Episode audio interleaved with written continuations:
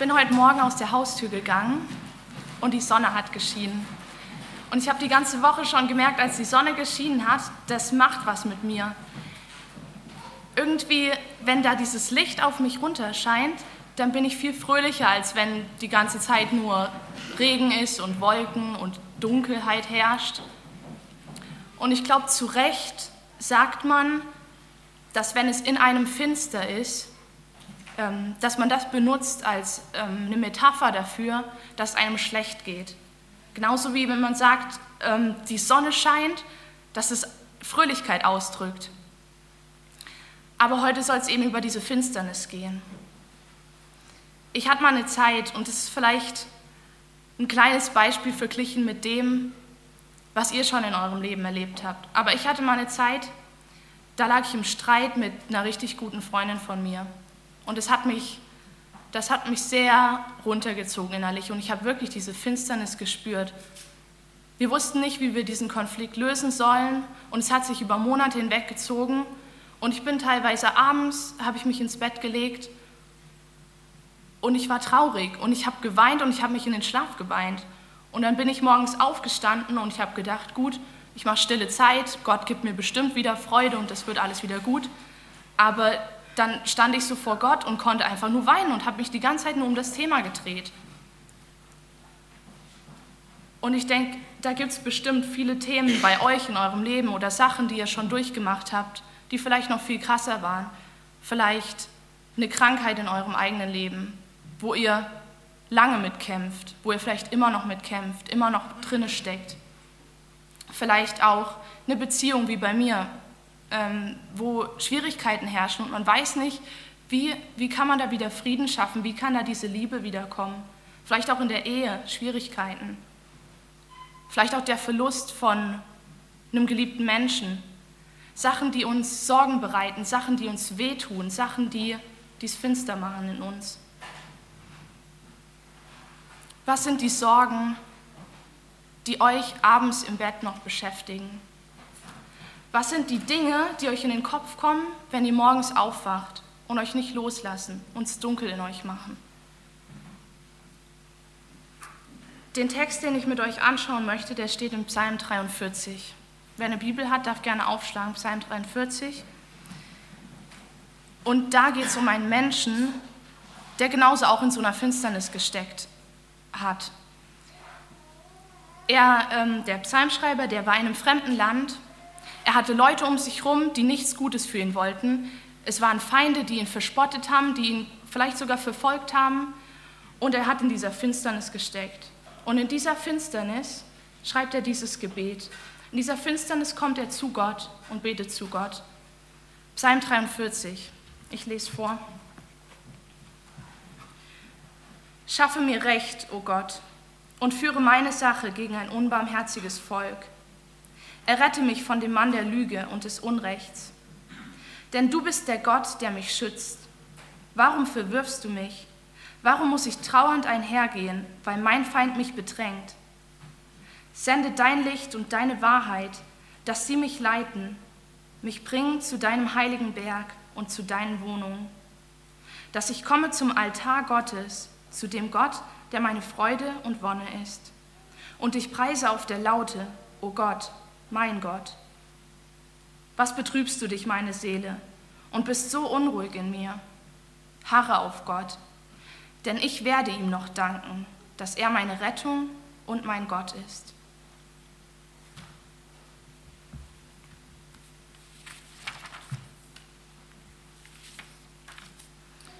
Ich habe den Text in drei Abschnitte geteilt. Die ersten zwei Verse bilden den ersten Abschnitt, die zweiten zwei Verse bilden den zweiten Abschnitt und der letzte Vers ist der dritte Abschnitt. Und zu dem ersten Teil. In der Finsternis an Gott festhalten. Dieser Mensch trauert und er leidet unter seinen Umständen. Und in dieser Situation betet er zu Gott. Er schreibt diesen Psalm. Da habe ich mich gefragt, was für eine Beziehung hat er zu Gott oder was für einen Gott kennt dieser Mensch, dass er in dieser Situation zu diesem Gott kommt. Und dann beschreibt er eben diesen Gott. Er spricht diesen Gott an als Richter. als den, der für Gerechtigkeit eintritt, als den, der der Herrscher über die Welt ist, der die Gesetze in Kraft setzt und der dadurch alles in der Hand hat. Diesen Gott kennt der Psalmschreiber. Und er weiß, dass dieser Gott über allem steht, was geschieht. Und er klagt diesen Gott an, weil er weiß, dass selbst das Leid unter der Kontrolle von diesem Gott steht. Und dann spricht er ihn auch an als Anwalt.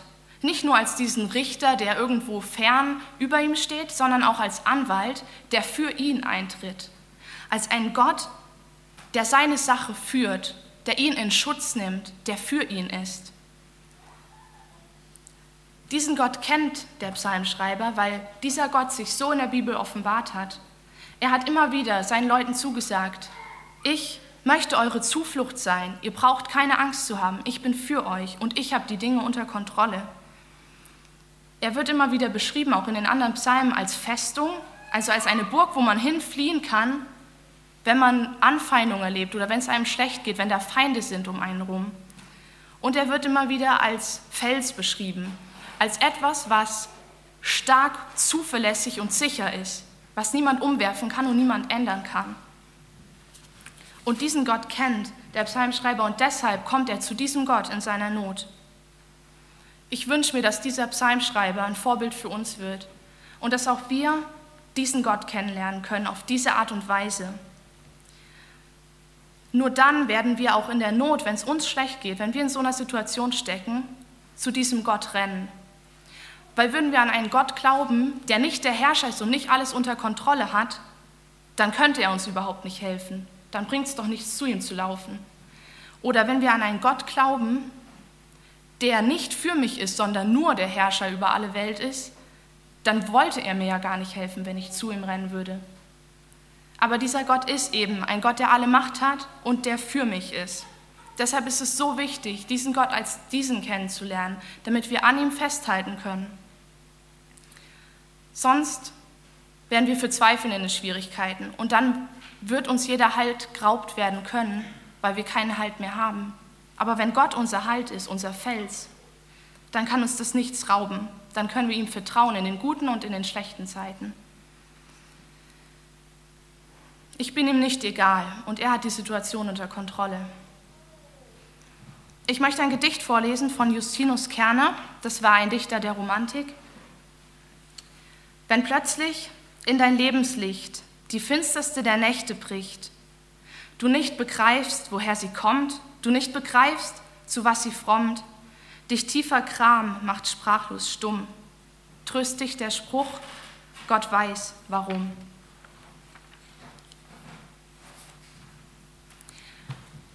Zweiter Punkt. Bringt Licht. In dem zweiten Teil bittet dieser Schreiber Gott darum, dass er eingreift. Und er glaubt daran, dass Gott eingreifen kann, weil er die Macht hat. Und er bittet Gott, sende dein Licht und sende deine Wahrheit. Er möchte, dass in seine Finsternis, in der er steckt, Gottes Licht reinkommt. Gott greift ein. Und wenn wir jetzt ein paar hundert oder ein paar tausend Jahre später diesen Psalm lesen, dann ist es so genial, dass wir wissen dürfen, es ist nicht mehr nur eine Bitte und nicht nur eine Zukunftshoffnung, sondern Gott hat eingegriffen. Gott hat Licht und Wahrheit gesendet. Das steht in Matthäus 4, Vers 16. Das Volk, das in der Finsternis wohnte, hat ein großes Licht gesehen. Und denen, die im Land des Todesschattens wohnten, ist ein Licht aufgegangen. Und da steht in Johannes 14, Vers 6, ich bin der Weg, die Wahrheit und das Leben. Jesus Christus ist der, der gekommen ist, derjenige, den Gott gesandt hat. Jesus Christus ist das Licht und die Wahrheit, nach dem der Psalmschreiber sich gesehnt hat. Das, wo es konkret geworden ist. Und Jesus hat Erlösung und Hoffnung gebracht. Und darum kann auch Licht in unsere Finsternis kommen. Gott soll eingreifen, Gott hat eingegriffen, aber was ist das Ziel von seinem Eingreifen? Immer wenn Gott eingreift, dann hat es das Ziel, uns zu ihm zu bringen, uns in seine Gegenwart zu bringen. Dann schreibt der Psalmschreiber hier, sende dein Licht und deine Wahrheit, damit sie mich bringen zu deinen Wohnungen, zu deinem heiligen Berg, dass ich komme zum Altar Gottes. Gott soll eingreifen, damit wir wieder zu Gott kommen können. Und genau das, genau aus diesem Grund ist auch Jesus gekommen, um uns wieder zurück zu Gott zu bringen, in seine Gegenwart, zurück in die Beziehung zu ihm, die zerbrochen war durch die Sünde, durch all das, was wir gegen Gott getan haben.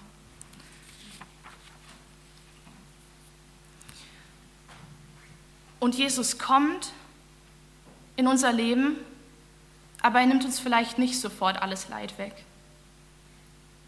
Aber er verspricht uns, dass wir in Ewigkeit kein Leid mehr haben werden. Er verspricht uns, dass wir in der Gegenwart Gottes in Ewigkeit leben können, wo keine Finsternis mehr herrscht. 1. Johannes 1, Vers 5, Gottes Licht und in ihm ist keine Finsternis. Vielleicht nimmt er uns das Leid nicht jetzt weg, aber er verspricht uns eine leidfreie Zukunft für immer. Und dann geschieht hier eine Veränderung in dem Text. Vorher war der Psalmschreiber hin und her gerissen von den Umständen. Er, er war bedrängt von den Feinden, hat er gesagt, und er musste trauernd einhergehen. Und dann sagt er, sende dein Licht und bringe mich, aber das ist alles passiv. Er wird hin und her geworfen von den Umständen. Aber jetzt, da mittendrin in Gottes Eingreifen, da wird der Psalmschreiber plötzlich selber aktiv und er sagt, dass ich komme zum Altar Gottes und dass ich dich preise auf der Laute. Wenn Gott eingreift, ich glaube, das hat immer zum Ziel, uns lebendig zu machen, damit wir uns dann aktiv entscheiden können dafür, Gott nachzujagen.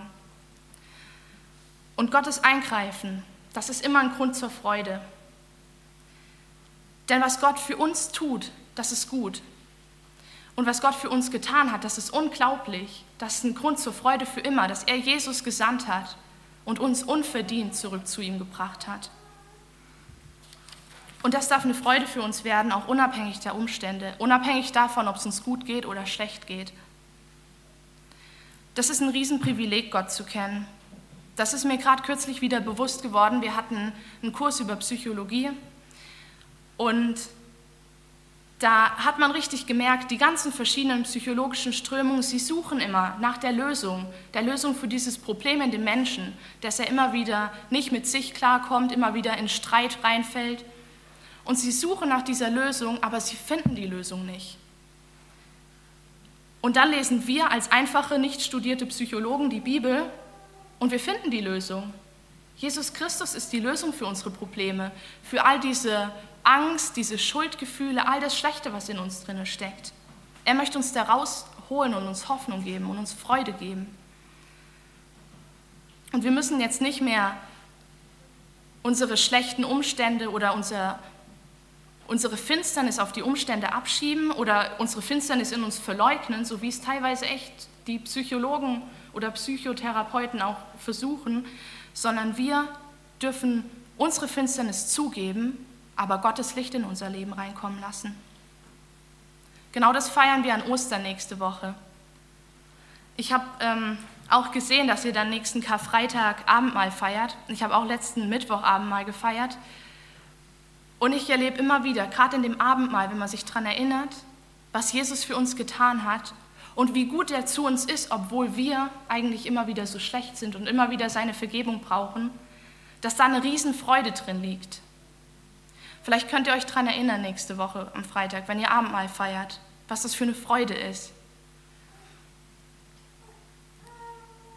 Und dann sagt der Psalmschreiber, damit ich komme zu dir und dich preise auf der Laute.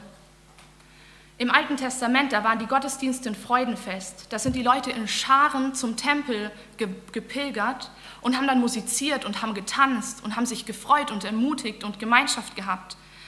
Und ich wünsche mir, dass diese Freude auch unsere Gottesdienste erfüllt, dass wir zusammenkommen sonntags und uns freuen können an diesem Gott, der in unser Leben eingegriffen hat, dem wir nicht egal sind. Gottes Eingreifen bringt Licht. Und dieses Licht, das ist dann Punkt 3, das schenkt uns eine neue Sicht. Eine neue Sicht auf die Situation. Denn dann in Vers 5, dann kommen wieder diese Fragen auf. Was betrübst du dich, meine Seele? Warum bist du so unruhig in mir? Und wir merken, eigentlich steckt der Psalmschreiber immer noch in dieser blöden Situation. Eigentlich geht es ihm von den Umständen her immer noch nicht besser. Aber in diesen Umständen hat er jetzt Hoffnung. Er hat eine andere Sicht auf die Situation und er muss nicht mehr verzweifeln, weil er wieder eine neue Perspektive bekommen hat. Er schaut jetzt nicht mehr auf die Feinde, die ihn bedrängen, sondern er schaut hin zu Gott. Und er hat eine Hoffnung auf Rettung. Denn ich werde ihm noch danken, dass er meine Rettung und mein Gott ist. Gott verspricht immer wieder Rettung. Die ganze Bibel ist voll davon, dass Gott Rettung verspricht.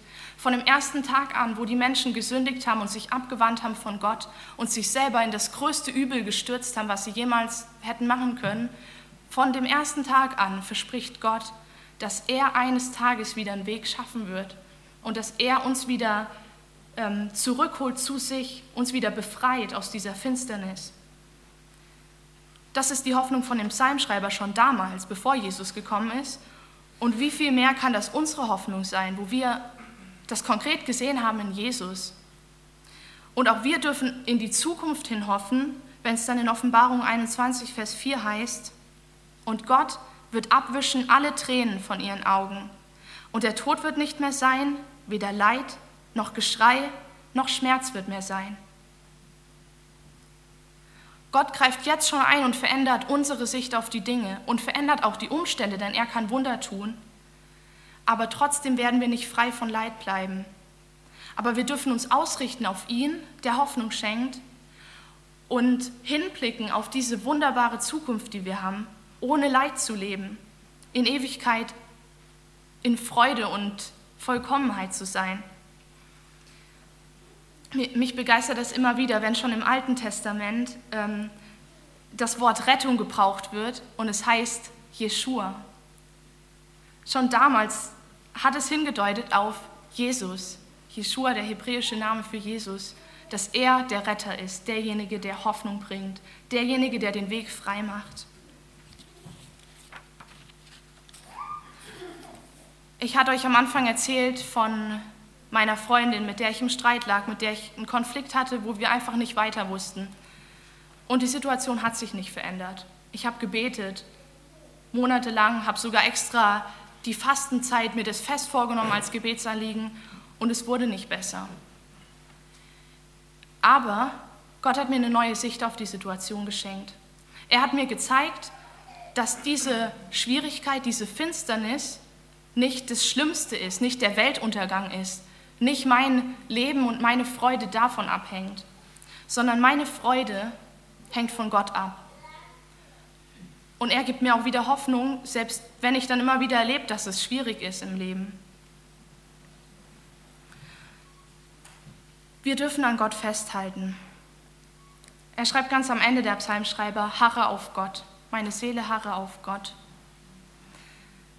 Ich lese gerade ein Buch ähm, über Konflikte und über Schwierigkeiten und da gab es drei gute Grundsätze, die ich euch gern weitergeben würde wie man damit umgeht, wenn man Schwierigkeiten im Leben erlebt. Das Erste ist zu wissen, Schwierigkeiten sind Möglichkeiten. Wenn Gott wirklich der Herrscher ist über alles und es gut mit mir meint, dann werden auch Schwierigkeiten am Ende dazu dienen, dass ich daraus gestärkt hervorgehen kann und dass ich dadurch näher zu Gott komme und dass am Ende irgendwas Gutes daraus kommt. Vielleicht sehen wir das auch noch nicht, aber das verspricht uns Gott.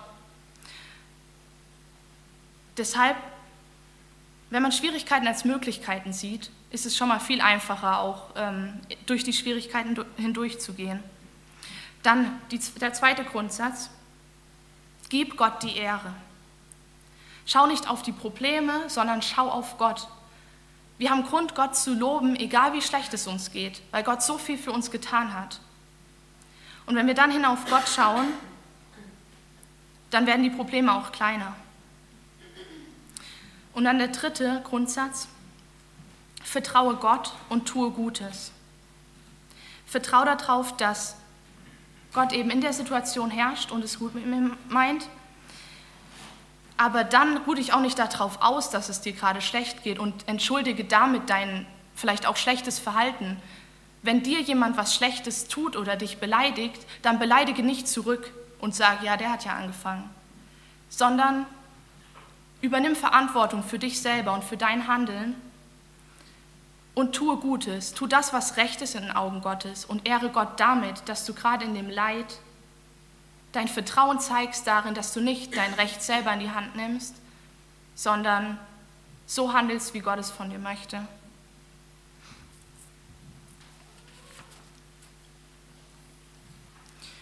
Wenn wir die drei Punkte nochmal zusammennehmen, dann ergibt das den Satz, in der Finsternis an Gott festzuhalten, bringt Licht und neue Sicht.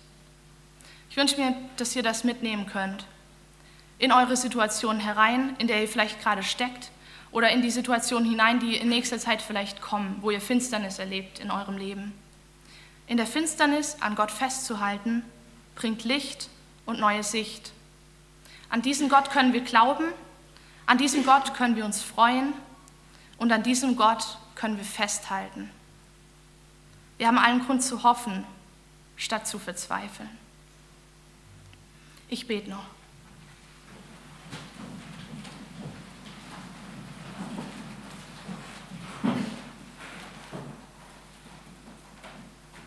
Gott, du bist gut, dass du eingegriffen hast in unser Leben, dass du uns nicht in der Finsternis gelassen hast, in der wir gesteckt haben und uns auch nicht in der Finsternis lassen möchtest, wo wir jetzt gerade drinne stecken.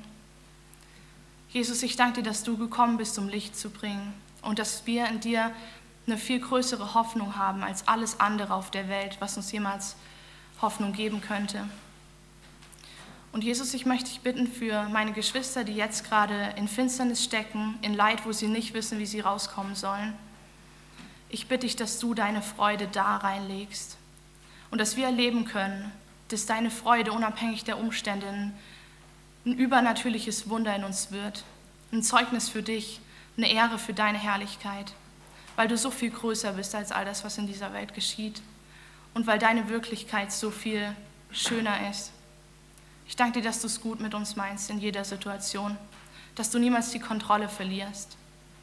Und ich danke dir, dass du den Weg geschaffen hast, für uns in der Ewigkeit zu leben, die perfekt und vollkommen und wunderbar ist, an deiner Seite. Amen.